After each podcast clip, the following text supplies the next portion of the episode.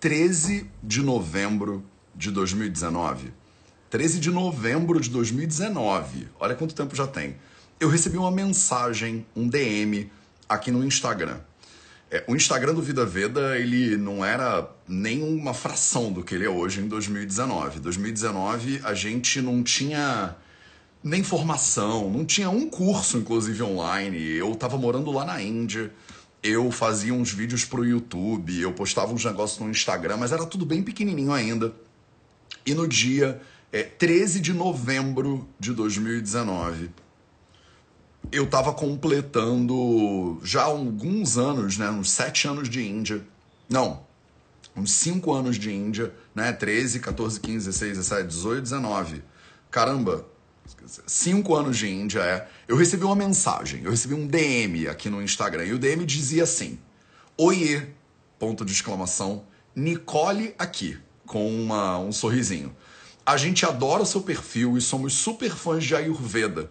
Eu, inclusive, estudo aqui em Madrid, onde eu moro. Muito alinhamento com você. Eu recebi uma, essa mensagem super fofinha. Oi, Nicole aqui. Né? A gente adora o seu perfil, somos, fã, somos fãs de Ayurveda, a gente estuda Ayurveda, inclusive onde eu moro aqui em Madrid. Aí a Nicole, ela, ela pá, começou a falar sobre né, um projeto que elas estavam montando, que chamava Holistics, e se é, e, e, tinha um negócio nos raspadores de língua, e se eu quisesse divulgar, né, eu ajudar a divulgar e tal. O Vida Veda era nada. O Vida Veda tinha, tipo, sei lá, os seguidores eram minha mãe e minha irmã, basicamente. E, e a Nick mandou essa mensagem lá atrás. E eu fui super seco. A verdade é a verdade. Eu fui super seco, porque eu pensei, ah, uma empresa vendendo coisa, né? E aí eu, eu, eu não vou vender coisa, né? E tal. E eu tava lá na Índia, né? Eu não, tenho, não quero nada a ver com o negócio de raspador de língua e tal. Eu tava no início do início do início de tudo, né? É, e aí corta. E aí eu mandei uma mensagem, não fui tão, não fui grosso nem nada, falei obrigado pelo interesse, obrigado pelo carinho, né? A gente aqui no Vida Veda não, não tem produtos, não tem cursos, não tem nada dessas coisas, né? Então, mas tipo assim, muita muita sorte aí na jornada de vocês, um beijão. E aí a Nick me respondeu, super entendo, obrigado pela resposta, 14 de novembro, logo no dia seguinte. Esse foi o início de um relacionamento, eu acho, porque corta em 2019 em 2022, olha que loucura a história que eu tô te contando, hein? 13 de novembro de 2019, a gente teve um primeiro contato. Corta três anos depois, em 2022. Agora eu mandei uma mensagem para elas, né, para a galera da Holistics, no caso aqui, achando que era a Nicole. E essa mensagem começou de eu ter sido marcado num post né, fizeram um post 2022, ano passado, Vida Veda já era bem maior, a gente já tinha milhares e milhares de alunos e alunas em quase 50 países do mundo, já tinha um tamanho legal. E a Holistics fez um post né, sobre a Ayurveda e me marcou, né, marcou o Vida Veda. E aí apareceu para mim, né, Holistics te marcou e tal. E aí eu entrei lá para ver o post e era muito bonitinho o post, né? E aí eu repostei e mandei uma mensagem, entrei lá para mandar uma mensagem. Mas eu tinha esquecido completamente que em 2019 a gente tinha tido essa troca. Sabe quando você, tipo, é uma mensagem que você mandou aqui e ali, passaram três anos, a gente não tinha estabelecido nenhum contato e tal. Mas eu já tinha ouvido falar da Holistics, de uma outra pessoa, da Bruna, que trabalhava na Pura Vida, que é uma empresa bem grande também. A Bruna falou, cara, tem umas meninas incríveis, né, de uma empresa que chama Holistics. A empresa é eu ia falar uma palavra com fã, que, é um, que eu não vou falar, mas é, elas são sensacionais e tal. Você tinha que conhecer. E eu não me liguei, eu não liguei os pontos, eu não liguei uma coisa a outra. Eu falei, tá bom, vai, Holistics. Aí não sei quem, no meio, na mesma semana, falou assim: Cara, você conhece a Holistics? Já ouviu falar da Holistics? Eu falei, cara, essa semana já me falaram dessa Holistics. Eu tenho que parar pra dar uma olhada no que que é. E aí, na mesma semana, elas me marcaram num post, eu falei, caramba, é a tal da Holistics. Deixa eu entrar aqui para ver, né, para conhecer melhor o trabalho delas e tal. Aí eu entrei e vi que tinha uma mensagem de 2019, que a gente já tinha feito um contato. E aí mandei uma mensagem, eu, Nicole, vi teu post agora que vocês me marcaram. Aí vi que a gente já tá se falando desde 2019. E que lindo o trabalho de vocês, cara. Que negócio sensacional, que design incrível, que proposta massa e tal. E aí é, falei, cara, vamos trocar uma ideia? Vamos marcar um papo? Porque eu quero muito conhecer vocês mais, quero saber como é que eu posso, se eu posso ajudar de alguma maneira, né? Eu acho que a gente tem que se ajudar, né? Principalmente a Holistics, que é uma marca que eu é, do primeiro que eu bati o olho quando eu parei para olhar, eu admirei demais a maneira como elas fizeram. É um empreendedorismo de natureza muito. É, é, é uma, é, é uma base, não sei se é 100% feminina, mas dá para ver né, que tem um lugar de cuidado, um lugar de luta, um lugar de poder, um lugar de empoderamento, que eu achei muito massa, assim. E aí eu comecei uma troca de mensagens com a Nick, a gente se encontrou em São Paulo, né? Eu conheci as duas, né, fundadoras.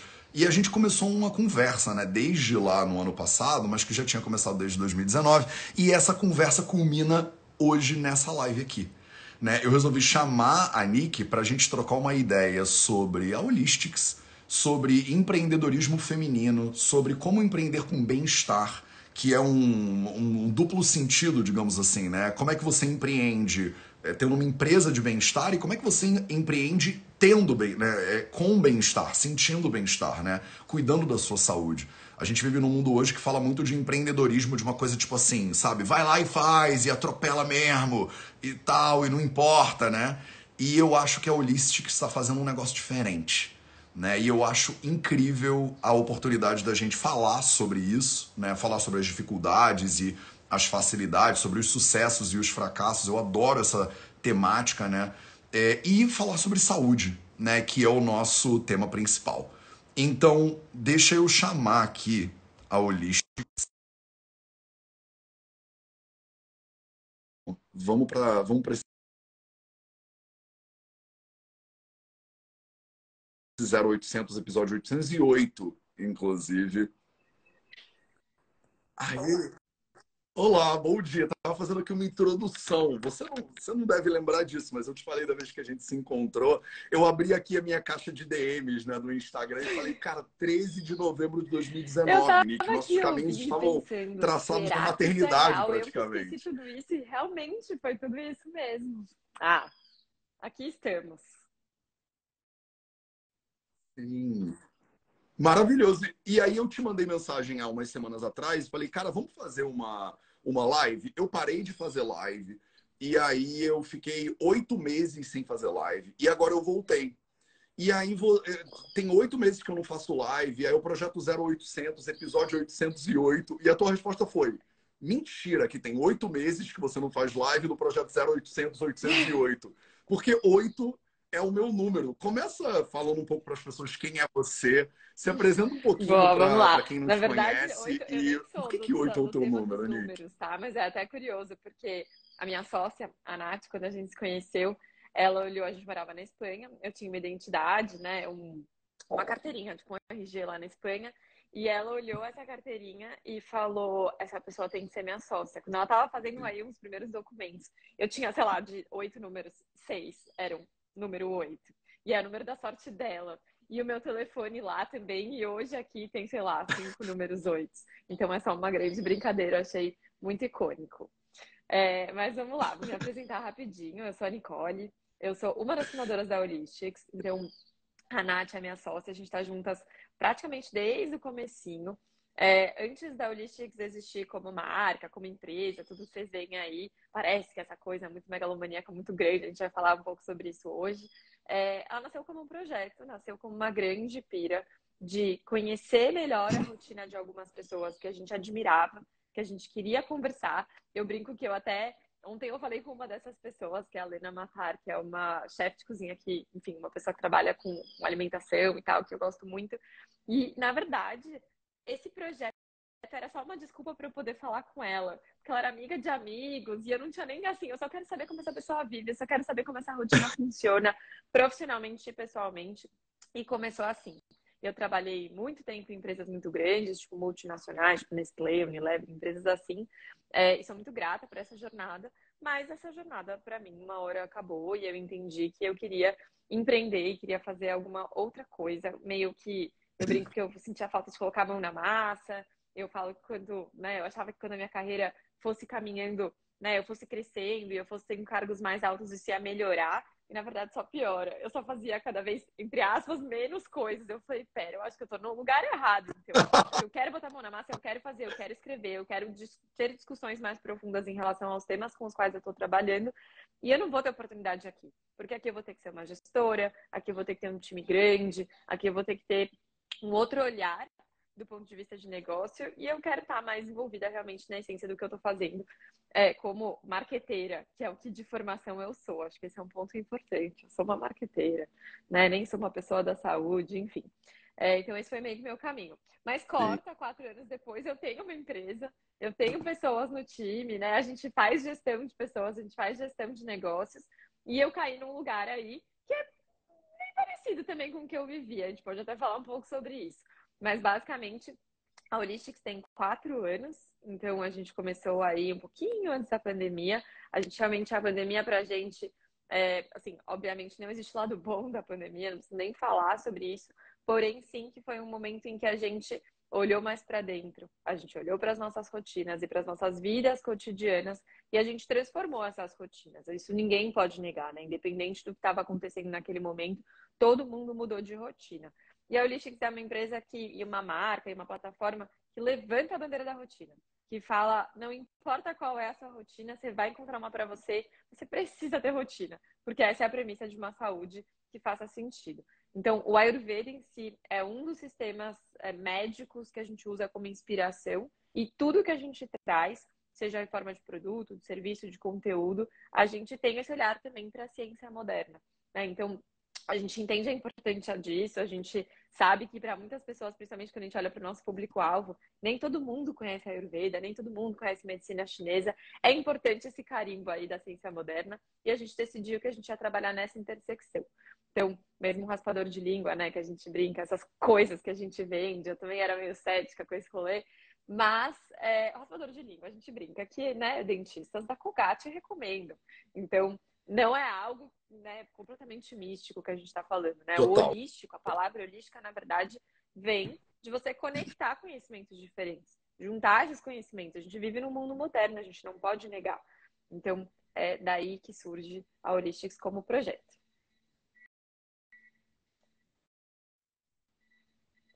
Não, maravilhoso. Eu amo isso, porque eu quero entrar mais na tua história, mas vocês me mandaram uma caixa recentemente que ficou aqui atrás de mim desde então. Então, calma aí ela tá super à mão, assim. E uma coisa que eu achei muito massa e que você falou agora e me conectou é porque realmente tudo. Assim, tá você abre a caixa, para as pessoas que não sabem, e tem escrito. Ah, vai estar ao contrário. Tem escrito assim: seu novo mini hábito chegou. Né? Então, você abre a caixa do negócio dela, tem escrito: seu novo mini hábito chegou. E aí, com o troço do raspador de língua, tá escrito também: oi, seu novo mini hábito saudável, prazer. Tipo, eu acho lindo que vocês realmente conseguiram criar uma comunicação, né, dentro da Olympics, que é como, tipo assim, a pessoa tá conversando com os hábitos dela. E... Ela precisava estar na live. Maravilhoso. Ela precisava estar na live. Tem a fila, uma é. das gatas daqui de casa também. Se eu tô fazendo coisa no computador, ela subir na frente do computador e assumir o protagonismo. Então, eu acho lindo isso que vocês criaram realmente narrativas em cima dessa coisa dos hábitos, né? E de como, tipo, eu não estou te vendendo um raspador de língua, né? Eu acho que você devia adquirir um novo hábito. O raspador de língua, ele é uma ferramenta para você desenvolver a sua saúde de certa forma. E eu fui para saúde, né, por outro caminho né? Eu fui pelo caminho do eu vou educar as pessoas até elas cansarem de me ouvir falar que elas precisam comer melhor. Mas as pessoas às vezes me falam, tá bom, Matheus, eu entendi que eu preciso comer melhor, mas o quê? Né? Tipo, eu entendi que eu tenho que raspar a língua, mas com o quê? Né? Tipo, eu já sei que eu tenho que fazer um. Eu não vou tomar café, eu quero tomar um Golden Milk, mas como é que eu faço esse negócio? Tipo, não, eu falo, pega lá a erva, vai no mercado, compra, não precisa, né? É fácil. E as pessoas falam, cara, desculpa, é fácil para você, mas assim, eu não sei misturar erva, vou comprar um negócio errado. E aí eu sempre fui muito cabeça dura com compra a droga da planta erva, né? Eu, eu era radical pro outro lado, tipo assim, você não constrói o seu raspador, né? Tipo, não, não é esse o problema. O problema é que você não sabe o que você tem que fazer. E eu demorei anos batendo cabeça, e, e para ser bem honesto, eu só comecei a abrir uma fresta nessa minha cabeça durice quando eu vim morar no Brasil há um ano atrás. Porque morando na Índia, eu tinha um viés de experiência sobre o Ayurveda indiano. Depois eu fui morar na Alemanha, eu tinha um viés né, de estar morando em Berlim. Depois eu fui para Portugal, eu tinha um viés de estar morando em Portugal. E eu pensava, por estar morando nesses lugares, que as pessoas tinham a facilidade que eu tinha naqueles lugares, né? Claro. Então, tipo assim, cara, é mole, vai no mercado que você acha tudo orgânico.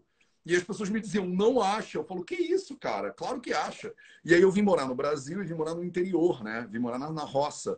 E aí agora eu olho em volta e falo, meu Deus, a gente precisa construir marcas para essas pessoas, porque, né, porque as pessoas não têm acesso a, a, nada com facilidade. É um baita de um rolê difícil, os correios no Brasil são difíceis. Tipo, é tudo difícil. A Anvisa dificulta a vida da pessoa, o correio dificulta a vida da pessoa. Parece que a gente vive no Brasil ladeira acima, né? E eu só entendi isso agora, tô até arrepiado, eu só integrei isso na minha, no, no meu corpo, porque eu sou meio assim também, é, porque eu agora estou aqui vivendo isso. As pessoas me contavam e eu tinha dificuldade de integrar. Porque é isso, na Índia, coisas ayurvédicas chovem, né? Em todos os lugares. E no Brasil, meu irmão, caraca, é impossível de encontrar. Você tem... Aí eu vou falar com alguém e fala, cara, tem um mercado em São Paulo. Outro dia eu falei com a minha mãe, eu tô querendo comprar uma tâmara. Ela falou, Tâmara Boas, tem que ir no mercado Santa Luzia, em São Paulo. Falei, como assim? Eu tenho que ir até São Paulo, não vou achar em Paraty. Não, em Paraty tem a Tâmara com agrotóxico. Eu falo, como assim, meu irmão? Então é tipo uma ladeira acima bizarra, e vocês estão navegando esse mercado, mas não foi aí que começou, né? Quando você me mandou mensagem, você estava em Madrid. O que, que você estava fazendo em Madrid, Nick? Porque a tua história tem um negócio de Ayurveda no meio também, que eu só fui descobrir depois e eu achei muito massa. Assim, conta um pouco do rolê de. A Holística surgiu em Madrid. É vocês estavam morando fora e agora vocês estão aqui. Como é que foi essa parada? Né, em relação ao mercado, em relação a essas coisas. Então, eu sempre trabalhei com produtos, então eu tinha essa sensação. E eu saí dessas grandes empresas meio querendo nunca mais vou olhar para produtos. O negócio é educação, o negócio são ideias, né? E aí eu tive essa mesma percepção que você. E eu falava, assim, na minha cabeça, sempre quis trabalhar com alimentação. Sempre trabalhei de alguma forma com saúde e alimentação.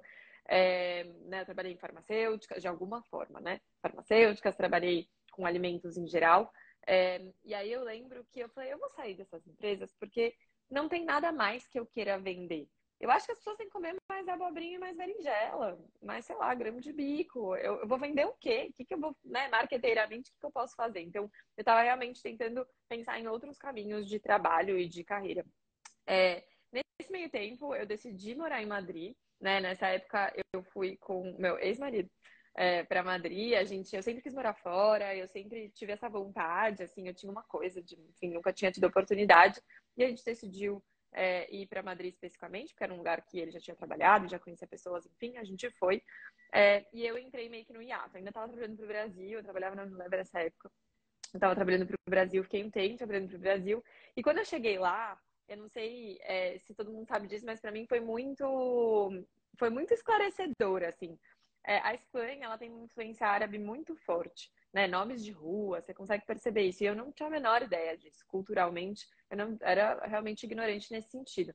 E aí, por isso, eles usam muitas especiarias, muitas plantas. Eles realmente vivem isso muito no dia a dia, na prática. Tem o lado madrilenho um pouco mais espanhol, né? Um pouco mais é, tradicional da Espanha. É, mas até entre aspas bairrista, mas tem essa influência muito forte, principalmente quando a gente olha para a culinária e para a medicamentação. E eles têm um conceito lá que é muito legal, que são os herbolários. Isso me chamou muita atenção. Porque diferente aqui, aqui no Brasil, você falou de Anvisa, de regulamentação.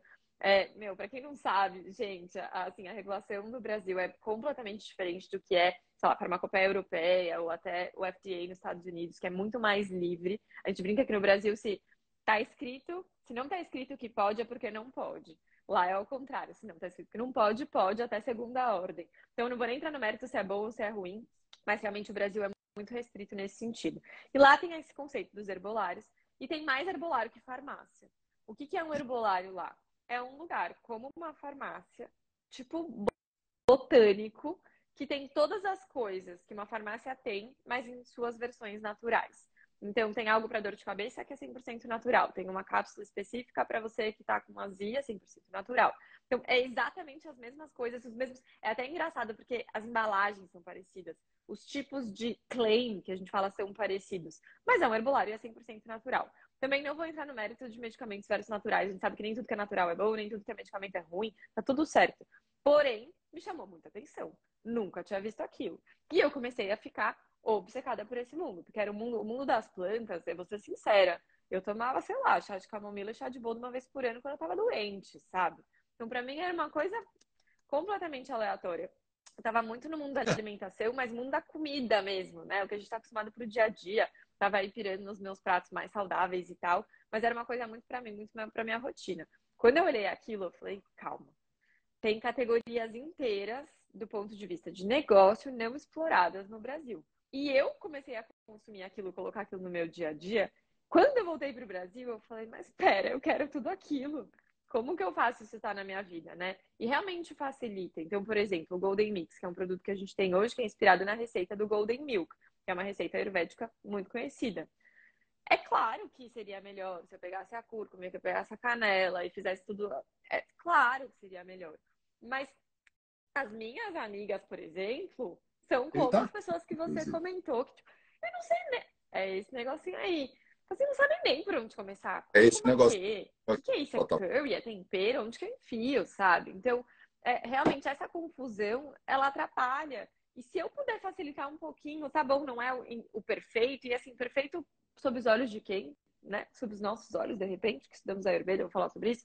Mas sei lá, sabe? Será que a gente não pode facilitar um pouquinho? Porque senão a gente nunca vai conseguir fazer com que essa mensagem seja realmente ampla. Então, entrei nessa pira, falei, isso é muito da hora. Sempre gostei muito de estudar e de me aprofundar nos temas, apesar de não ser da área da saúde, era algo que tinha muito interesse, e fui buscar uma formação de, num primeiro momento, de Ayurveda. Eu já tinha feito uma outra formação de, na verdade, é uma formação americana de um instituto que chama IIN, muita gente conhece porque eles têm uma formação para coaching, enfim, que é uma coisa que nem existe direito no Brasil, nem é regulamentado no Brasil, mas é uma formação que eu fiz para, assim, por interesse pessoal, porque eu estava na Nestlé ainda, assim, há muito tempo, porque ela, é, eu queria ter um pouco mais de amplitude do ponto de vista de conhecimento. Eu percebia que no Brasil, aquela época, né, anos atrás, a gente tinha os médicos, os nutricionistas, os ginecologistas, e são né, formações maravilhosas, mas parecia que faltava alguma coisa. E aí me recomendaram essa formação, é uma formação que traz uma amplitude aí sim de ideias, de formas de enxergar a saúde e bem-estar. E foi aí que eu descobri que a Ayurveda existia, a medicina chinesa existia, enfim. Estava na Espanha, descobri que era um polo muito forte desse tipo de conhecimento, fui estudar Ayurveda, dei muita sorte, porque encontrei, assim, não conhecia nada, não conhecia ninguém, caí, assim, completamente de paraquedas, mas é, conheci um, uma professora, uma profissional, numa escola extremamente qualificada, assim, que hoje eu que entrei nesse mundo depois e comparo, não tem como não comparar essa pessoa com todas as pessoas que eu vi depois, assim, excepcional. Então, eu vi alguém aqui que perguntou dicas de curso Espanha, Portugal, eu tenho, depois vocês me mandam uma mensagem, porque essa pessoa realmente é uma pessoa que eu confio muito. É, e aí fui estudar nutrição ayurvédica. Então, uma formação que eu fiz é uma formação de nutrição ayurvédica e bioenergética do alimento. Então, tem uma noção química dessa história, que foi aí que eu consegui também integrar esses dois conhecimentos, porque também é uma professora muito técnica, vamos dizer assim, que conseguiu trazer a visão da ciência moderna para tudo que o Ayurveda estava falando. Então, quimicamente, biologicamente, fisicamente, o que, que significa esses elementos aqui? Ó, oh, molécula XPTO combina com essa, enfim. Então, ela, ela conseguiu me dar essa integração e eu comecei a mergulhar nesse universo. Eu juntei esse conhecimento que tinha acabado de começar a integrar aí o meu corpo com é, o meu conhecimento já marqueteiro né, e essa vontade de trazer isso para as outras pessoas. Obviamente, esse, nesse ponto eu já estava muito vivendo isso no meu dia a dia. Então, meu WhatsApp era que chá eu uso para não sei o quê, que óleo essencial eu uso para não sei o que lá. Então, as minhas amigas já tinham entendido. Tipo, perdemos Nicole, natureba, assim, perdemos, mas vamos tirar alguma coisa disso, né? Vamos fazer ela ajudar a gente. É, e foi um pouco isso. Eu falei, gente, as minhas eu, eu preciso fazer Holistics. Não é só para mim, é para as minhas amigas. Eu preciso fazer de um jeito que elas que não têm ideia do que eu tô fazendo. Minha mãe e meu pai, coitados, tipo, socorro, perdemos Nicole mesmo, assim, vendendo raspador de lixo então, é, esse foi um caminho aí de realmente a gente conseguir trazer essa mensagem para pessoas que não necessariamente estavam nesse mundo. Aí depois disso, enfim, continuei estudando. É, a Espanha, por conta dessa influência que eu comentei árabe, né? Tem muitos cursos de fitoterapia, herbalismo. Então também estudei fitoterapia estudei fitoterapia com uma farmacêutica. Também foi muito legal, porque é uma visão mais técnica, é uma visão mais moderna do rolê. Ao mesmo tempo que eu consegui, né? Eu aprendi a fazer tintura, aprendi a diferença de uma decocção e de uma infusão. Tipo, enfim, aprendi coisas básicas que a gente não tenho a menor ideia, mas que foi também um olhar bem interessante para esse mundo mão na massa aí que eu queria também é, entrar. Então, longa história curta, a Holistics começou meio que desse momento. Nesse meio tempo, eu também conheci a minha sócia, que é uma pessoa que é muito complementar a mim do ponto de vista profissional. Então, a, a Nath, ela sempre trabalhou com mercado, no mercado financeiro, com banco de investimentos, né, com M&A, enfim, é um movimento completamente diferente, mas é uma pessoa que sempre gostou de fazer esporte, é uma pessoa que é muito interessada por esse mundo. E quando a gente se juntou, a gente falou, meu, quando a gente se conheceu, na verdade, foi uma grata coincidência lá em Madrid. Ela é brasileira, mas ela é casada com um espanhol. Hoje ela também está no Brasil. Voltamos para o Brasil para fazer a Holistics funcionar, porque a gente também entendeu que, né, isso foi antes da pandemia, a gente entendeu que estar tá longe era uma questão. O virtual é ótimo, o digital é ótimo, mas a gente queria fazer produtos físicos e a gente precisava viabilizar isso no Brasil. A gente precisava conseguir falar com os nossos fornecedores, ir até os nossos fornecedores, entender como era esse processo para garantir que a gente estava fazendo algo que fosse coerente com o que a gente acreditava como pessoas. E aí a gente voltou para o Brasil. E aí as coisas começaram a acontecer. Aí corta a pandemia, né? Corta pós-pandemia, que foi super difícil também para quem vende na internet, não preciso nem falar sobre isso. É, e estamos aí quatro, há quatro anos nessa jornada empreendedora.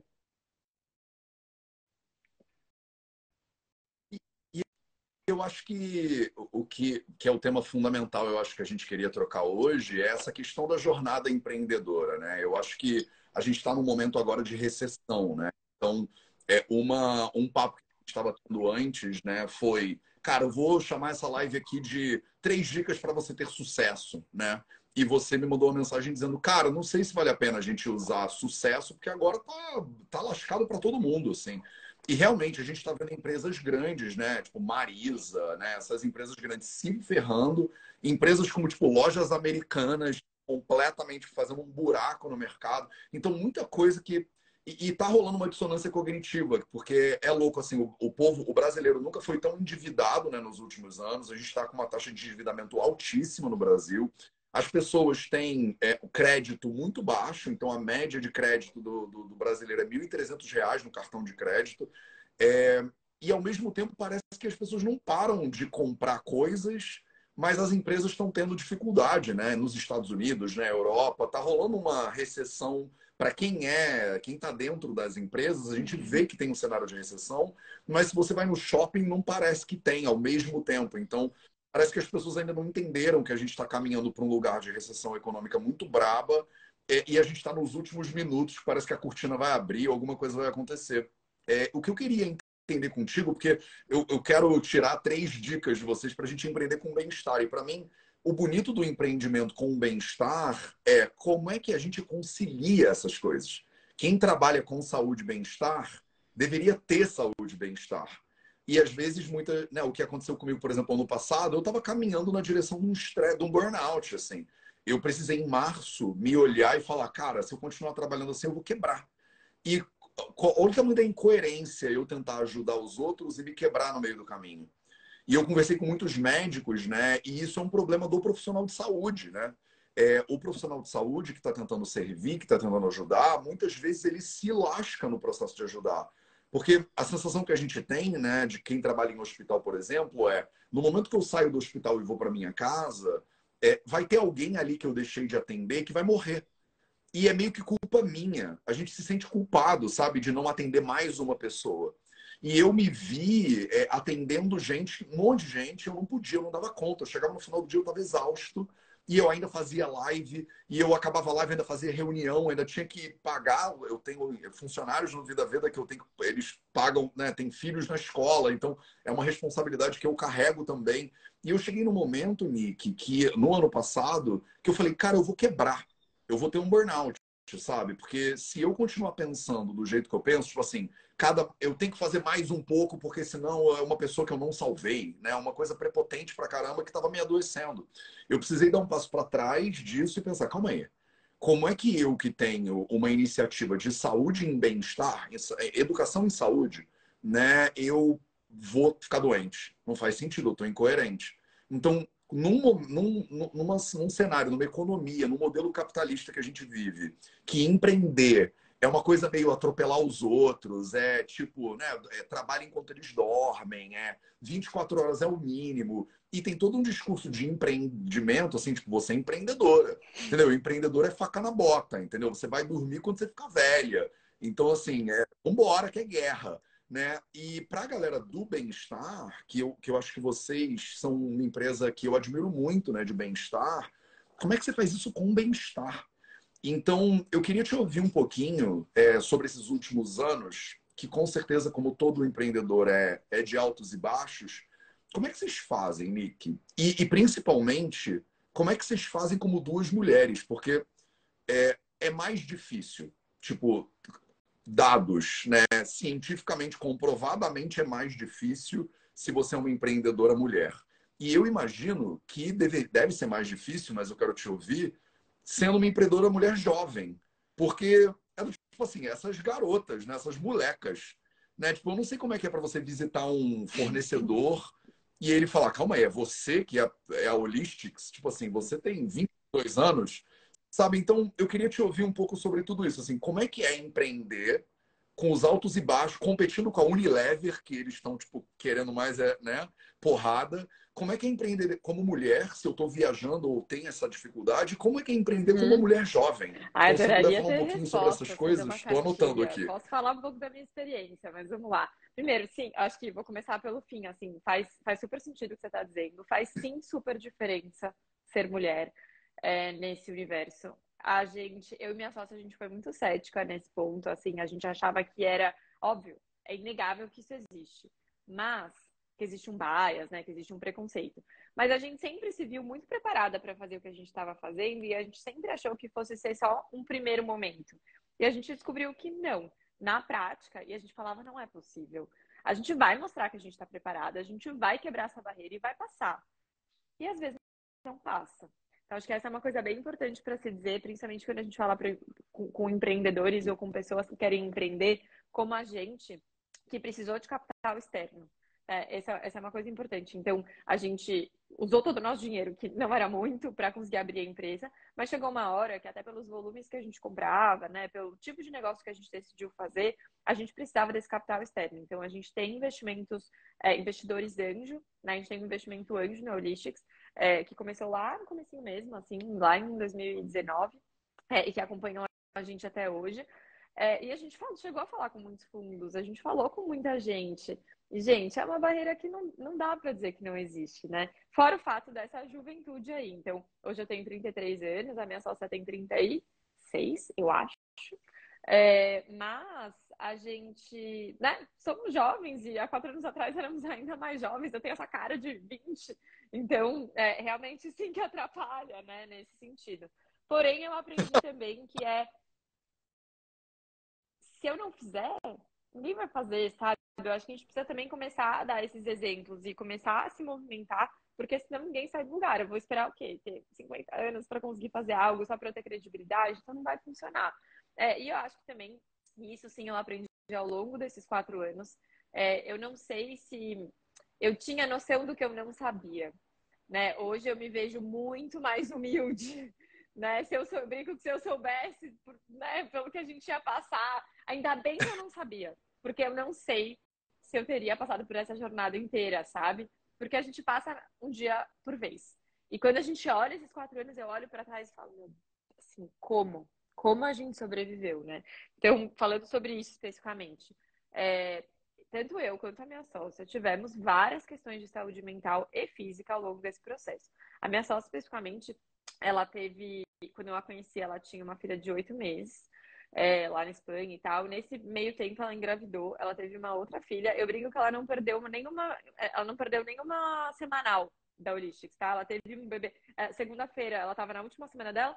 Se, segunda-feira, ela fez a semanal, que era toda segunda-feira. Quinta-feira, ela teve um bebê. Segunda-feira, ela tava na semanal de novo, com o bebê no colo. Então, é verdade, sabe? É, a gente não se orgulha disso. A gente gostaria que tivesse sido diferente, mas não deu. Não teve como, né? Nesse caso, ela tinha acabado de começar a pandemia, tinha acabado de chegar no Brasil, a gente realmente não teve opção. É, a gente brinca que um dia ela vai tirar essa licença maternidade, tipo, a segunda filha dela já tem três anos, mas ela vai tirar essa licença. Porque não é algo que a gente gostaria que as pessoas vivessem, a gente nem acha que isso está certo. Então, sim, eu não vou falar que a gente foi incoerente, é, mas sim que a gente teve que tomar decisões difíceis. E eu não sei se tem certo ou errado, sabe? Porque é o que você, você usou um termo que é muito curioso, que a gente usa muito para negócios, que é essa coisa do, ah, eu ia quebrar, ou eu vou quebrar, como pessoa. E a Holistics, por exemplo, nesse momento difícil de mercado, tá tipo, e se eu quebrar? Agora, por que, que a gente usa esse termo para empresa e eu estou pensando o que, que eu vou abrir mão pessoalmente para não quebrar a minha empresa e eu não penso ao contrário? Eu estou quebrando como pessoa. O que, que a minha empresa vai abrir mão para eu não quebrar como pessoa, como empreendedora? Né? E eu não sei se a gente faz esse raciocínio, né? Eu acho que é muito fácil fazer, muito mais fácil fazer esse raciocínio quando a gente é, é um empregado, eu já fui funcionária, não tenho nada contra, eu acho que tem papel e tem hora para tudo na vida. Mas é diferente. Eu falava, olha, licença, sei lá, tô doente, hoje eu não vou, ou tô aqui com uma licença médica, sei lá, hoje eu não vou. No nosso caso, não tem muito o que fazer, assim, se eu não for, ninguém vai, eu não sei como funciona. Então, tem um tema de construção, obviamente, de time, de equipe, a gente deu muita sorte, a gente se empenhou bastante para ter um time extremamente qualificado que ajudasse a gente nesse processo, que realmente vivesse essa verdade com a gente. É, mas em alguns momentos é super difícil. E mesmo agora, recentemente, eu acho muito importante a gente falar sobre isso abertamente. Eu estou aqui falando sobre, de repente, sucesso, empreendedorismo lá, lá e a mensagem que eu mandei para você no domingo, que eu estava assim, eu não posso fazer essa live. Eu não posso fazer essa live, vai ser incoerente da minha parte, vai ser irresponsável da minha parte fazer essa live. Porque há uma semana atrás eu tive que demitir metade do nosso time porque a gente não tinha como financeiramente sustentar este time. Então, do que, que a gente está falando aqui, sabe? Então, é, hoje eu consigo entender que é, se a gente fosse falar, se eu pudesse dar dicas, se eu pudesse dar sugestões, a primeira coisa seria é, não romantize o processo. É um trabalho como qualquer outro, né? Ter uma empresa é um trabalho que não acho que é mais difícil do que outros. Eu acho que todos os trabalhos, todas as posições, eu até falo com, com, né, com o nosso, nossa equipe e tal. Eu falo, não acho que eu sou, porque sou fundadora, meu trabalho é mais difícil. Eu acho que eu tenho mais responsabilidade, sim. Acho que eu tenho um peso que eu escolhi ter, então por isso que eu tô aqui, que a decisão foi minha, dentro de todos os meus privilégios, eu escolhi estar aqui. E você tem o seu papel. Então, a sua responsabilidade é essa, a gente combina um, uma relação empregado e empregador é sempre um combinado e a gente segue em frente até isso parar de fazer sentido para um dos lados, sabe? É, então, nesse sentido, é, não romantizar para mim talvez seja o primeiro ponto, porque não é fácil como nenhum outro trabalho. É fácil, mas a gente escolhe as não facilidades que a gente quer ter na vida. A gente brinca, né? Fazer exercício não é fácil? Não, é, não é fácil. Mas é fácil ter dor na lombar todo dia, a partir dos 30 anos? Também não. Então, qual é a não facilidade que você está escolhendo ter, sabe? Eu estou escolhendo essa. Então, apesar de hoje olhar para trás e falar que poucas e boas passamos, eu não me arrependo de nada que a gente fez. É, muitos aprendizados. Primeiro, humildade, sempre. Coerência, sempre. Né? Então, a história do bem-estar é super. A gente está falando aqui sobre coerência, talvez seja a minha segunda dica. Use seus produtos, viva a sua verdade, né? Tem uma, uma história, eu nem lembro onde que, em que livro que eu li, agora eu preciso lembrar, que é uma história indiana, uma da indiana, que a pessoa fala, chega uma mãe, né, e fala pro, pro, pro um guru, e aí ela fala, ah, eu quero muito que meu filho pare de comer açúcar, ele come muitos doces, blá, blá, blá. E aí ele olha e fala, hum, tá bom, você pode voltar daqui duas semanas? Ela fica numa fila gigante pra falar com o guru. Tá, Você pode voltar daqui duas semanas? Ela, nossa, tá bom, vou voltar daqui duas semanas. Depois de duas semanas, ela volta com o filho. Esse guru olha para ela e pro filho, né? Olha pro filho dela e fala: Eu gostaria que você não comesse mais açúcar. É isso. E aí ela olha pra cara dele e fala: Peraí, você me fez esperar duas semanas. Essas duas semanas ele se entuchou de doce para você chegar aqui e falar essa frase. Por que você não falou essa frase duas semanas atrás, quando eu fiquei nessa fila gigante? E aí ele falou: você, é que há duas semanas atrás, eu tava comendo açúcar. Eu nunca ia poder falar para você ou para essa pessoa, Gandhi, né? É, eu, eu, eu, fiquei com medo de, de, confirmar, porque eu tô lendo um livro do Satish Kumar e eu tô confundindo algumas pessoas. É, foi Gandhi. Então, assim, como que, eu, como que eu vou falar uma coisa que eu não tô fazendo? Como é que eu vou sugerir uma coisa para você que eu não estou fazendo? E isso acontece bastante comigo. Então, eu sei que, às vezes, a gente... Vou dar um exemplo concreto, né? Óleos essenciais. A gente tá falando muito sobre óleos essenciais agora. Eu acho que é um mundo muito poderoso, que eu já fui muito cética. E quando eu mergulhei, depois da fitoterapia, eu passei a entender qual que é o valor deste universo, destes produtos. Eu tava há um tempo desconectada desses meus produtos. Assim, eu não tava usando no dia a dia. Eu falei, se eu vou parar de fazer essa campanha, se eu vou parar para fazer essa campanha, se eu vou fazer vários conteúdos sobre isso, então tá. Então eu vou usar isso por um tempo antes de começar a trabalhar em cima disso, sabe? Então, óbvio, eu tô falando uma coisa desse tamanho. E é óbvio que se você está vendendo produto, você tem que usar esse produto. Mas na prática, pode reparar que tem muita gente que simplesmente se desconecta disso. Eu sou prova, tá? Eu trabalhei na Nestlé por muito tempo e eles sabem disso, eu falo isso abertamente. É, eu fui trainee, eu entrei na BU de lácteos. Eu odeio leite. Eu odeio. Assim, não é que eu odeio. Ah, eu, né? Não é nem veganismo, nem era esse movimento, tá certo? Não sabia nem que era isso. Eu odeio. Eu nunca gostei. Eu não tomava mamadeira. Porque eu não gostava, eu não gosto do gosto. E eu trabalhei por seis anos na BU de lácteos. Então, é uma grande loucura, sabe? Você pensar, é, é incoerente, na minha opinião, sim, porque eu era uma marqueteira tentando vender produtos que eu nunca nem consumi. É, então, eu acredito muito que, que a coerência, ela, ela tá nas pequenas coisas. É, e que não tem certo e errado, a gente precisa refletir um pouco sobre as coisas, né? Então, sei lá, de repente eu sou uma pessoa que não gosta de leite, mas eu acredito naquele produto e para mim faz sentido e beleza, então tá, tá tudo bem. Eu acho que não tem certo e errado, não é tão preto no branco. Porém, eu gostaria que a gente pelo menos pudesse ter um pouco mais de reflexão sobre essa questão, sabe? Acho que a gente teria, antes de sermos empreendedores e profissionais, somos pessoas. Eu não sei se a gente falaria coisas para os nossos filhos que a gente não acredita, que a gente não vive. Por que, que a gente fala para os nossos clientes ou consumidores, sabe? É, acho que esse é um ponto importantíssimo também. Eu acho que a gente, eu não sei como você foi criada, mas eu acho que uma geração duas antes da nossa era muito comum essa perspectiva do que faço o que eu digo, mas não faço o que eu faço. Né? Eu lembro meus pais, assim, amo de paixão pessoas mais importantes da minha vida, mas a minha mãe, ela falava, por exemplo, um palavrão e falava, eu posso, você não pode. E então tinha essa coisa, a gente era criado com uma perspectiva de incoerência, do tipo assim, a pessoa está dizendo para não fazer uma coisa, mas ela faz. E eu acho que a nossa geração, ela ficou muito sensível a essa incoerência. Tá cada vez mais, mas ao mesmo tempo que ela é mais sensível, também surgem casos mais flagrantes de incoerência na, na internet, nas redes sociais, no Big Brother, não sei o que lá. Mas as pessoas estão cada vez mais assim, tipo, cara, você não pode ser um médico que me manda parar de fumar enquanto está fumando. E antigamente era muito comum. O médico ele não precisava ser saudável para te prescrever saúde. E eu falo para os meus alunos da nossa formação em Ayurveda, eu falo, vocês têm que primeiro aplicar o Ayurveda. Por isso que os primeiros anos da minha formação são para a pessoa aprender a fazer e ser mais saudável, para algum dia no futuro ela aprender a ajudar. Tem treinamentos curtos de Ayurveda por aí que a pessoa aprende as técnicas. E eu conheço um bando de terapeuta que não aplica nada, não vive nada de Ayurveda e quer fazer Ayurveda nos outros. Eu falo, cara, você está reproduzindo um modelo que, para mim, na minha opinião, é Mateus, né? Eu não acho que cabe mais no mundo. E isso que você falou, é, assim, Nick, eu acho tão importante a gente falar sobre essas coisas também abertamente como você, porque é um espaço de vulnerabilidade que você corre o risco das pessoas tacarem pedra, mas eu acho que são pedras que, tipo assim, a gente que já está nas redes sociais, que já tem algum tipo de tamanho, né? não tem como não apanhar. Né? Então eu já meio que fiz as pazes com os meus haters, assim, porque no início, caraca, eu sofria. Eu recebi um comentário negativo no YouTube, eu ia lá responder desculpa, porque eu fiz isso errado. E aí eu via que não, a pessoa, na verdade, ela, ela só quer mesmo né, agredir, tocar pedra. Eu falei, Ih, então isso não é comigo, não. Eu vou fazer o meu trabalho. Eu foquei, né, como bom capricorniano, falei, eu vou fazer o que eu tenho que fazer e vamos que vamos.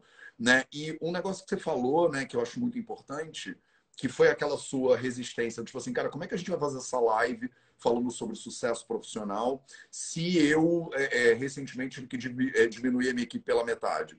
E o, como é que eu lido, né, CPF e CNPJ, né? E como é que eu não quebro como pessoa né, no processo de tentar não quebrar a minha empresa? Porque é muito difícil empreender.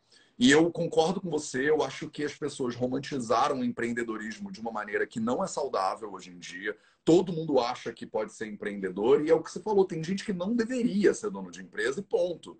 Sabe, tem gente que deveria trabalhar na Nestlé ou sei lá em alguma empresa grande, e esse vai ser o jeito que a pessoa vai ser mais saudável e vai conviver melhor com a família dela, porque é, o, a empresa ela exige um nível de dedicação que mulheres que eu conheço comparam com maternidade, né?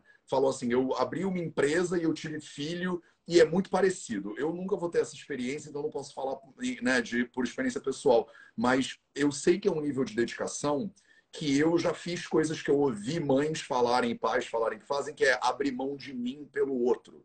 Né? Tipo, eu muitas vezes abri mão das minhas noites de sono por causa do Vida Veda. Eu abri mão da minha saúde física e mental por causa do Vida Veda. Até que em março do ano passado, eu cheguei nesse lugar de estar tá muito ruim assim. E eu sou muito saudável, então não parece que eu não tô legal, né? Mas eu não ficava doente há muitos anos e eu fiquei doente tipo duas vezes seguidas, assim, entre janeiro, fevereiro e março, eu fiquei doente, me recuperei fiquei doente de novo. Eu falei, calma aí.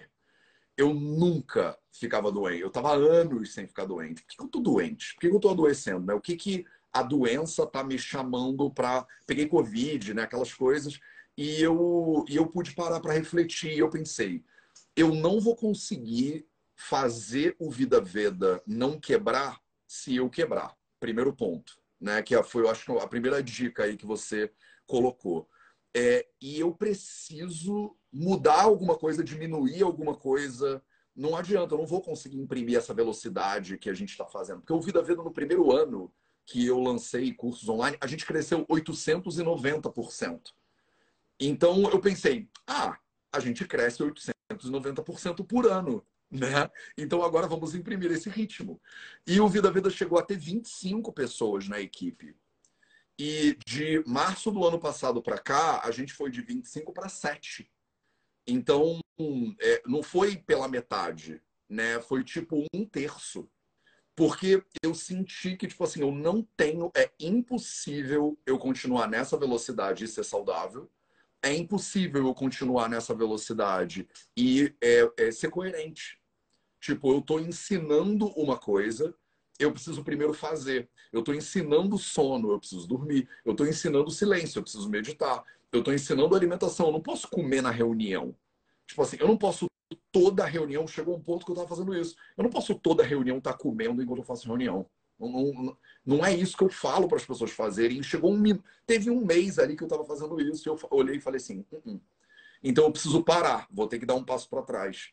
E dar esse passo para trás, para mim, foi tá, tá sendo um ano. Eu sabia lá atrás, eu falei assim, cara, eu preciso mudar, mas é, é como se eu fosse fazer uma curva com um transatlântico. Vai demorar. Eu não vou conseguir virar de março para abril. Eu falei, eu vou começar a montar um plano agora para em março do ano que vem, que é agora, eu poder estar tá com outra vida. Porque eu não vou conseguir fazer um cavalinho de pau né, no Vida Veda. E eu comecei. Primeira coisa que eu fiz em abril, eu cancelei todas as minhas viagens para o ano. Eu falei, eu não vou fazer, porque eu ia fazer 18 cidades do Brasil no ano passado. E eu falei, cancela, liguei para minha assistente e falei, cancela tudo, não vou fazer mais nenhuma. As pessoas ficaram chateadas, me mandaram mensagem falando que é absurdo, você cancelou, devolveu meu dinheiro, eu tinha expectativa. E eu expliquei um a um. Eu falei, olha, eu te amo, eu queria muito ir para o Piauí, para todo o Brasil, mas assim, se eu for, eu vou estar sendo incoerente com o que eu ensino. Então, eu vou abrir mão, eu, eu aceito a sua chateação, mas eu não aceito a minha incoerência. Então, uma coisa vai ter que ganhar aqui da outra. E aí, eu cheguei agora, em, em março de 2023, e eu estava conversando com a Bruna isso hoje de manhã, né? ontem à noite. É, ela estava, como é que foi a semana? Eu falei, cara, essa foi, tá sendo a melhor semana em um ano. Mas eu comecei esse plano há um ano de ter a semana que eu estou tendo agora. de eu poder, tipo, ter, fazer as minhas reuniões, atender meus pacientes, mas não tá me sentindo atrasado, sabe? Não tá sentindo que eu tô me ferrando. Mas, assim, é um abrir mão de um monte de coisas, Nick, que eu queria ouvir um pouquinho a tua perspectiva. Primeiro, abrir mão da ideia de que eu sou um sucesso e o Vida Veda é um sucesso. Porque a gente é um sucesso e a gente também é um fracasso. E é um sucesso, um fracasso, um sucesso, um fracasso, um sucesso, um fracasso. E aí eu comecei a contabilizar isso e eu falei, não, não é verdade. Eu sou um sucesso para cada 18 fracassos, na real. Então, assim, cada a quantidade de vezes que eu fiz cagadas é muito maior do que as quantidades de vezes que eu acertei. Só que a gente fica com uma sensação do acerto, né? As pessoas veem o acerto. O acerto ele dura no tempo, né? E o fracasso ele meio que ninguém lembra. E eu morria de medo de fracassar. É, eu acho que eu já quebrei o Vida Veda, assim, um segundo de quebrar o Vida Veda umas três vezes já. Essa foi a terceira agora em novembro, dezembro do final do ano passado. E eu não, e eu tinha uma vergonha de falar que, cara, eu quebrei o Vida Veda. E quando eu aprendi a assumir isso, do tipo assim, quebramos, hein? Agora, já que quebramos, a gente vai ter que reorganizar a casa inteira, rever a estrutura financeira, repensar o troço todo. Realmente, um modelo onde eu dou quase tudo de graça não é um modelo que se sustenta de pé como empresa. Muitas pessoas tinham me falado isso e eu falava, não, tem que ser tudo de graça. E aí eu fui aprendendo. Eu queria te ouvir um pouquinho, porque ouvir você falar sobre diminuir a empresa e é, não poder falar sobre sucesso, para mim, ficou com uma sensação. E eu te mandei mensagem e falei assim: não, Nick, é exatamente isso que eu acredito que é sucesso hoje em dia. É a gente poder falar sobre diminuir e fracassar 20 vezes e às vezes ter uma coisa que deu certo e se nutrir daquilo ali para continuar em frente, porque eu acredito no que eu estou fazendo, como eu sei que você acredita, eu sinto que vale a pena, como eu sei que você sente, e vamos sei lá, qual é, eu vou levantar para cair de novo, sabe? Fala um pouquinho sobre isso, tipo, é, é se se tem a ver com a experiência de vocês isso também, se a holística, tudo que vocês tocam é ouro, Ai, né? Porque eu acho que as pessoas têm essa sensação. Nossa, que dó. Ó, a Jéssica que trabalhou com a gente, tá? Que acabou de entrar. Ela pode dizer um pouco mais sobre isso. É, eu não sei nem por onde começar, porque tem, tem muitos pontos de conexão aí. Primeiro que eu também sou capricorniana, então também fiz um plano para chegar onde eu tô hoje. Ontem mesmo eu estava falando, eu estava comentando com, com a Rei Kameda, que é a pessoa que, que uma pessoa que trabalha com conteúdo com a gente. Acho que sai todo dia às 9 horas da noite, porque é o melhor horário para o Instagram, lá, lá, lá. E é um dia que eu ia acordar, sei lá, 5 da manhã no dia seguinte, eu já queria estar dormindo. E a gente falou assim, mas assim, tá bom, 9 horas da noite é o melhor horário? Sim, é o melhor horário. E esse post deu um problema, a gente teve que repostar, lá. E aí eu falei, meu, vamos começar a postar mais cedo? E avisar as pessoas que a gente tá postando mais cedo, porque a gente quer dormir, porque a gente dorme cedo, porque a Holistics, na Holistics a gente dorme cedo e a gente acorda cedo. E a gente decidiu que a gente vai postar mais cedo, sabe? Porque não vai dar para postar às 9 horas. Enfim, então é, vejo muitas similaridades aí. E aí tem, tem uma coisa, você falando me lembrou muito também da história da Patagônia, né? Que é uma marca icônica, né? Que eu sou muito apaixonada, faz um trabalho excelente. E eu li recentemente o livro do fundador, é, um dos livros do fundador, e ele fala que eles, eles decidiram em um determinado momento que eles iam crescer o quanto as pessoas gostariam que eles crescessem. Então, imagina se todas as empresas de todos as, os mercados, de todas as categorias, de todos os tipos de produto crescessem todo mês. Não tem mundo para crescer todo mês. Né? A natureza não funciona assim, não é uma linha reta, não é uma régua, né? não é um tô aqui e vou chegar lá. Então, eu não sei se o empreendedorismo também deveria ser, sabe? Então, agora, por exemplo, essa a gente fez, ok, tivemos que fazer um corte financeiro hoje de um ponto de vista de custos mesmo, é matemática, assim, a conta não ia fechar. Se a gente não fizesse isso, daqui dois meses ninguém teria emprego né? nem a outra metade das pessoas. Então a gente tomou essa decisão muito difícil, lembrando sim que são pessoas. É... Será que os negócios não deveriam poder?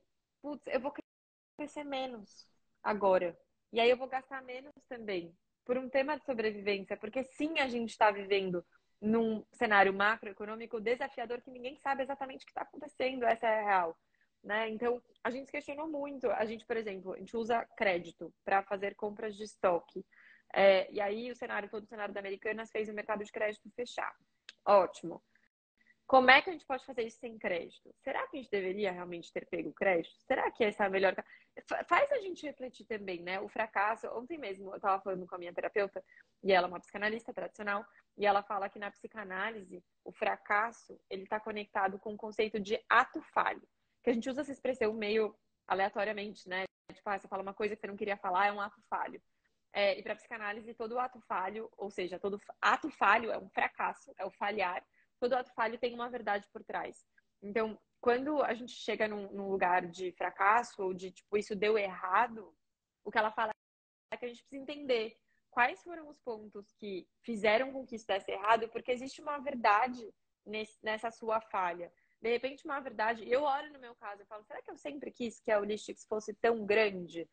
Hoje eu acho que sim, por várias razões, mas será que não tinha. Você sempre soube que seria que você gostaria que fosse diferente, aí quando você fracassa, você fala. Hum, é. Assim, é quase que um. Muito entre aspas, tá? É quase que um que bom que eu fracassei. Porque o que. Esse, os atos falhos e os fracassos fazem a gente enxergar coisas que talvez a gente Sim. não enxergaria se só houvesse sucesso, se só tivesse dado tudo certo. Então, nesse sentido, não sei se eu sou uma pessoa que acredita super em destino, em caminhos, enfim, mas sim que eu sou que estuda Vedanta, que fala muito sobre isso. E sim que eu acredito que para cada ação tem uma reação, sabe? E essa coisa da incoerência tem até tem um conceito de felicidade muito relacionado à coerência, né? Tem muitas pessoas que dizem que na verdade a felicidade é a coerência. Você, a felicidade em si é você fazer o que você acredita que você está fazendo e dormir tranquilo no travesseiro. Senão, não é só paz, é, é, é felicidade também, sabe? E aí, uma coisa que você estava comentando e eu fiquei pensando, eu falei, vamos supor, né, que você está se, se matando aí para fazer uma empresa que funcione e não quebrar a sua empresa. Mas por que mesmo você quer fazer isso? Porque a sua vida, será que a gente quer, sabe? Então, tá tudo bem também, às vezes, a gente olhar para os nossos caminhos e falar, mas eu não quero mais fazer isso. Então, essa empresa, de repente, será que ela deveria existir? Eu tava falando sobre isso com meu namorado ontem, essa história da inteligência artificial e tal. É, tem, enfim, várias questões, é uma outra discussão. Mas a gente estava falando, assim, é, mas a inteligência artificial ajuda muito. De repente você, sei lá, você vai fazer uma entrevista com uma pessoa e aí esse texto vai, sei lá, você pode usar a inteligência artificial para captar tudo que essa pessoa já falou na internet no mundo e de repente fazer um conteúdo sem você ter que falar com essa pessoa. Daí eu lembrei de quando a Holistics começou, eu falei, mas calma. Esse projeto foi uma desculpa para eu falar com uma pessoa. No fundo, o que eu queria era passar pelo processo de falar com a pessoa. E aí agora eu tô justo invertendo essa história, sabe? Eu vou usar a inteligência artificial para não ter que falar com ela, mas eu quero falar com ela. É o porquê isso existe, sabe? Então eu acho que a gente se confunde, eu acho que a gente se perde um pouco no porquê das coisas. Sendo, aí sim sendo bem romântica, sabe? É, acho que existe muito não romantismo na história. Mas se o empreendedor também não tiver, talvez essa seja a terceira dica. Se a gente não se apegar um pouco a, algum nível de romantismo do porquê você faz o que você faz para você, e sim é egoísmo. Sim que é. Porque é você que está lá todo dia. Então, se a gente não se apegar a isso, eu acho que não, não tem como isso ser sustentável. Sustentável no sentido de se sustentar ao longo do tempo. Eu acho que tanto eu quanto você, né, a gente decidiu criar negócios e criar é, processos que sejam longevos, que durem, que se a gente não tiver aqui, outra pessoa consiga carregar de uma base muito sólida que a gente construiu e seguir esse caminho, porque a gente realmente acredita que, putz, se eu, se me fez também, para as outras pessoas também deve fazer muito bem, então vamos tentar é, fazer com que isso siga independente de mim. É, mas isso exige bases sólidas, né? E isso exige que a gente navegue um pouco pelos negócios como a gente navega na vida, com altos e baixos, de repente cresce, de repente não. Não sei se tem outro caminho que não seja esse.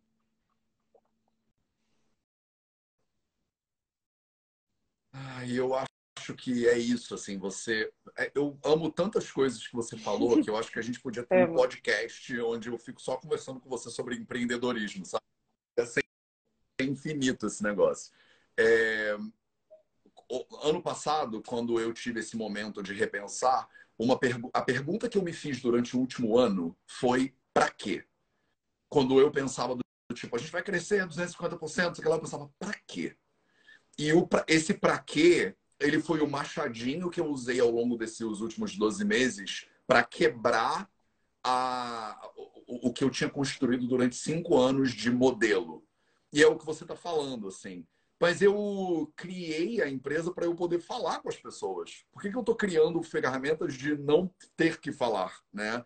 Então eu estou virando o administrador do caixa e aí eu estou saindo do negócio que eu, eu é o que eu mais gosto de fazer. E eu tive que mapear, tipo assim, eu amo dar aula, eu amo ver paciente, é isso que eu amo fazer. Eu gosto de fazer posts de marketing, estratégias e não sei o que lá, e finanças. Eu acho legal, mas eu amo dar aula. Eu posso dar oito horas de aula sem parar, eu posso ficar fazendo mentoria o dia inteiro. Isso é o que eu amo. E eu pensei, então eu devia fazer mais o que eu amo e menos o que eu não amo. Mas e aí, qual é o tamanho do Vida Veda, então? Quanto é que, quantas pessoas teria que ter para isso acontecer? Qual é essa estrutura? Eu comecei a desenhar tudo de uma perspectiva de para quê? Né? Do tipo assim, para que, que eu estou indo tão rápido? Tem necessidade de eu ir tão rápido assim? Tipo, quando eu estou numa, no meu carro, na estrada, eu, eu acelero o máximo, né? Ou eu ando a 80 por hora porque é mais seguro e eu tô querendo ouvir um podcast. Porque eu sou um motorista que ando devagar, assim, eu gosto de botar um podcast e ouvindo o negócio. Eu, eu gosto até quando demora um pouquinho mais, porque eu tenho mais tempo de pensar. Eu não estou querendo chegar a 150 km por hora para ir o mais rápido possível. Por que, que eu vou acelerar minha empresa a 150 km por hora para o mais rápido possível? E aí, esse ano, essa pergunta para mim mudou. Eu quebrei a estrutura toda do Vida Veda que tinha antes com o para quê. E agora eu a minha a minha meditação que é quase diária é o que é suficiente? Porque Antes eu estava construindo um negócio que parecia uma lavoura de milho, né? Eu queria quanto mais terreno melhor, quanto mais pulverizar melhor.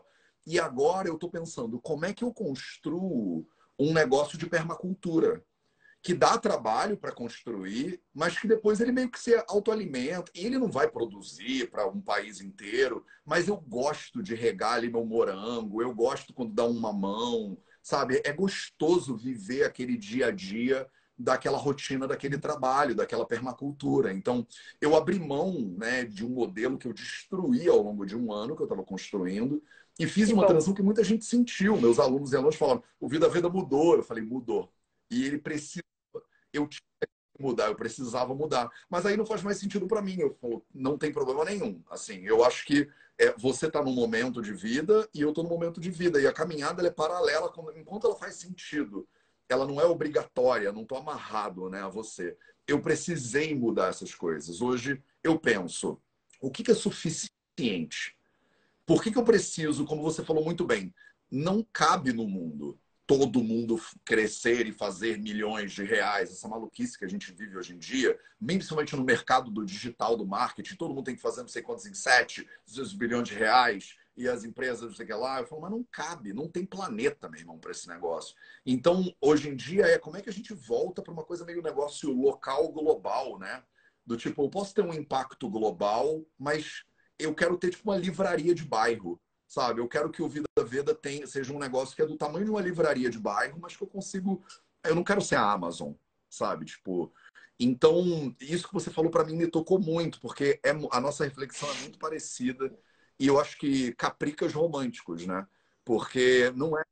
As pessoas acham que o capricorniano só trabalha, mas eu também sou que nem você. Eu fico pensando, cara, mas eu tô trabalhando para mudar o mundo, sabe? Como é que eu, como é que o meu trabalho ele, ele serve, né? Ele ajuda, ele salva, ele, é, ele, ele inspira, né? E eu não posso estar destruído. Eu não posso empregar 250 pessoas e chicotear elas como se eu fosse a Ambev, sabe? Tipo, eu não quero ser a Ambev, né? Eu quero ser o Vida Veda. Né? E como é que eu destruo o que eu não posso ser para dar espaço para o que eu preciso ser, né? o que eu quero ser, o que me faz bem, o que de manhã malha. Deixa eu te dar um exemplo uhum. que eu, eu, quero que a gente resuma as três dicas, porque eu acho que a gente pode ficar falando aqui 18 horas. É, semana retrasada, eu decidi que a minha rotina estava incrível, porque eu comecei em março, eu planejei para março estar tá né?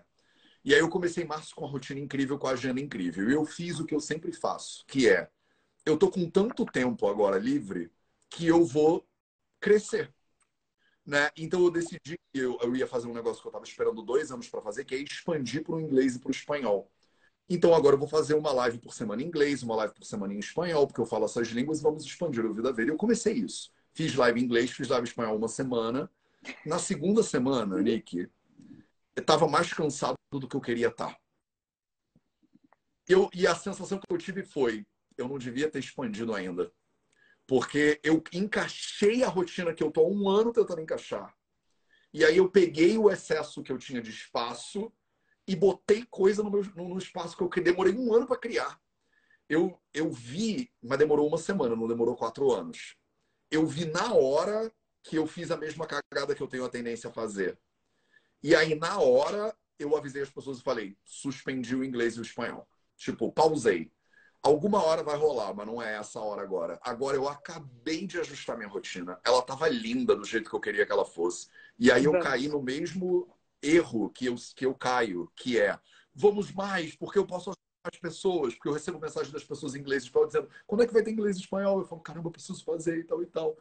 Então eu cometo esses excessos. Você tem esse problema, Nick? Você precisa se controlar para não cometer os mesmos erros que te levaram eu... a ter quase o problema de saúde que a gente começou a comentar aqui.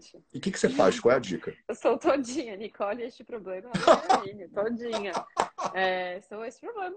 É, é o meu problema, não sei, né? Sei lá, talvez a astrologia explique, não sei.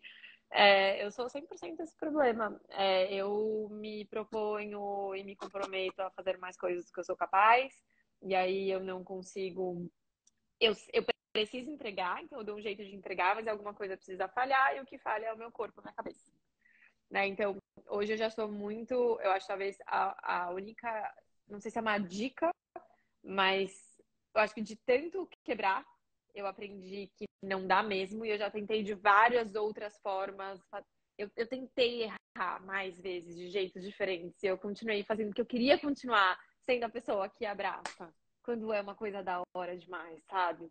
Então eu segui tentando quebrar e percebi que toda vez eu quebro, que não tem jeito de não quebrar quando a gente toma essa decisão. É, e aí eu acho que vou ter que falar uma palavra que ninguém gosta. A disciplina salva, né? Eu gosto muito, eu quero muito falar com vocês sobre seu projeto ano, porque é isso, não vai ser de uma hora para outra, mas precisa ser organizado e planejado e consistente. Então não é só porque vai ser em mais tempo que vai ser hum, fluido, simples e sem direção, e aí eu vou me encaixando. Vou me encaixando, eu não sei, para mim nunca funcionou. Eu adoro as pessoas que conseguem, ah, e aí eu fui descobrindo, fui... Para mim não funciona. Eu preciso de técnica, eu preciso de método, eu preciso de rotina, né, para fazer isso acontecer. Então, esse é o meu jeito, assim, para mim isso funciona muito. Eu acho que como seres humanos a gente esquece que a gente, o nosso hardware, ele é bem antigão, assim, a gente ainda vive, a gente ainda responde aos é, a tudo que acontece externamente com a gente, né, os estímulos externos e incentivos externos, meio como bicho. Então, aprender, para mim, o Ayurveda ajuda muito nisso. Assim, entender como esse hardware aqui funciona me ajuda muito a falar comigo mesma, sabe? Tipo, Nicole, eu acho ótimo que a sua mente está indo por esse caminho, mas hoje não vai dar. Seu fígado está dizendo que não vai dar. Então, é, eu acho que é um pouco essa conversa que eu costumo fazer é, comigo mesma, as várias partes de mim, assim, eu aprendi a me entender meio que mais como bicho. E até recentemente, acho que um jeito muito prático de fazer isso eu estava lendo um livro, como chama?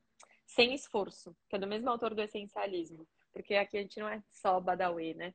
A gente também vê essas coisas modernetes. E aí a gente estava comentando sobre. O, método dele é: você determina qual é o máximo de esforço, sei lá, por exemplo, horas de trabalho. Qual é o máximo de esforço que você é capaz e qual é o mínimo de esforço que você precisa fazer. E aí, esforço, ele está dizendo empenho, não é o esforço de se esforçar, é o de se colocar ali. E ele cria uma regra que menos do que, sei lá, quatro horas de trabalho por dia, não pode. Pelo menos quatro tem que ter. Mas mais do que nove, nunca também. Então, você precisa estar nessa faixa. E por que, que ele fala dessa faixa? Porque ele fala sobre consistência. Porque ele fala sobre bater bumbo. Né? Ele fala sobre você realmente estar, seja menos, seja mais, dentro deste limite. Mas que tem um limite mínimo. Então, não é zero num dia e sem no outro. E você aprender qual é essa sua faixa aí, para mim é o melhor. E aí isso pode valer para alimentação, pode valer para hora de trabalho, pode valer para sua vida pessoal, pode valer para qualquer coisa. Mas eu acho que eu, eu, tenho uma tendência, eu acho que quem tem uma tendência como a nossa, de ir com tudo, também é uma tendência de, tipo, quando cai, cai com tudo. É zero. E aí, burnout. né? Passei por isso também, assim, fui diagnosticada, beleza, né? Eu minha sócia, a gente teve um super, uma super questão aí de, né, ter que buscar ferramentas que a gente nunca imaginou que a gente precisaria buscar, porque a gente não respeitou esse mínimo e máximo. A gente foi do 100 para o zero e não foi bom para ninguém, não foi bom para a empresa, não foi bom para a gente como pessoas, enfim. Então, talvez essa seja a minha terceira dica, que passa muito por disciplina. Eu gosto muito do, do conceito dessa palavra, né? Disciplina se fala sobre ser discípulo de si, que é tipo você escolher o que você é importante para você, o que você valoriza e criar um plano, uma consistência, uma rotina que faça você andar e caminhar com consistência por essa direção. É muito lindo isso. Então, acho que não precisa ser uma palavra chata. Não, isso é, é muito importante mesmo. Cara, Nick, podia ficar o dia inteiro falando contigo. Anotei aqui os livros que você foi falando também. Tô com coisas para ouvir, para ler aos pouquinhos. É, quero muito que a gente faça mais umas dessas mais para frente, porque acho que tem muito assunto para a gente cobrir. A gente nem entrou né, na Holistics, no que, que vocês criaram. Tem tanta, tem, tem um universo inteiro para a gente descobrir. É, para a galera que está assistindo que a gente agora ou vai ver depois, né? Quando eles me mandaram a caixa, eu falei, fiz uma live, fiz um raspador de língua. É, as meninas da Holistics liberaram pra gente um desconto do Vida Veda. Então, se você quiser, entra lá na holistics.com, né, Nick? Não é .com.br. .com.br. Entra no holistics.com.br. Se você botar Vida Veda no checkout, você tem 12% de desconto em tudo, né? Tipo, em tudo. Nos óleos essenciais, no Lota, no é, sugador clitoriano, tipo, tem tudo lá. Tem um universo de coisas incríveis dentro do site delas.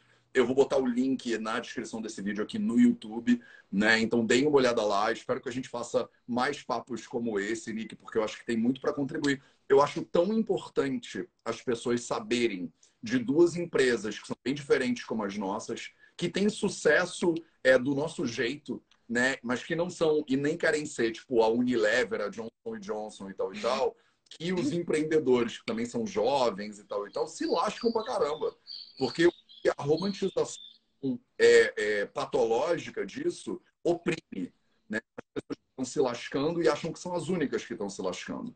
Então, assim, sejam bem-vindos ao mundo, mesmo que seja, não seja capricorniano ou capricorniana. Né? Você está se lascando, parece que faz parte.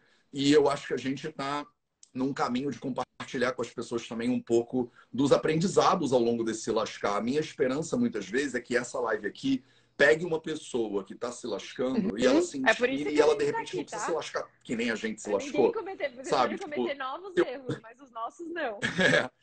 Se eu puder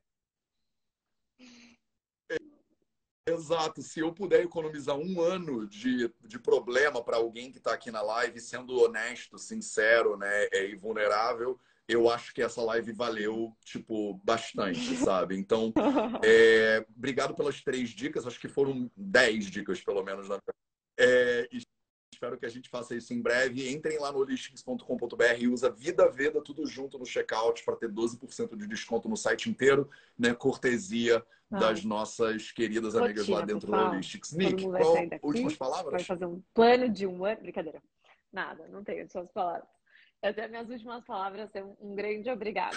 A gente sempre acha que a gente vai participar de uma live ou a gente vai falar com alguém para de repente passar o nosso conhecimento ou falar com outras pessoas, e, enfim, transmitir algo, mas eu sempre aprendo mais do que ensino, eu acho. Então, muito obrigada pelo convite. Um beijo, bom dia. Sem dúvida nenhuma. Tamo junto. Um beijo para você, beijo para todo mundo. Esse foi o 0808. A um gente beijo. se vê de novo na terça-feira.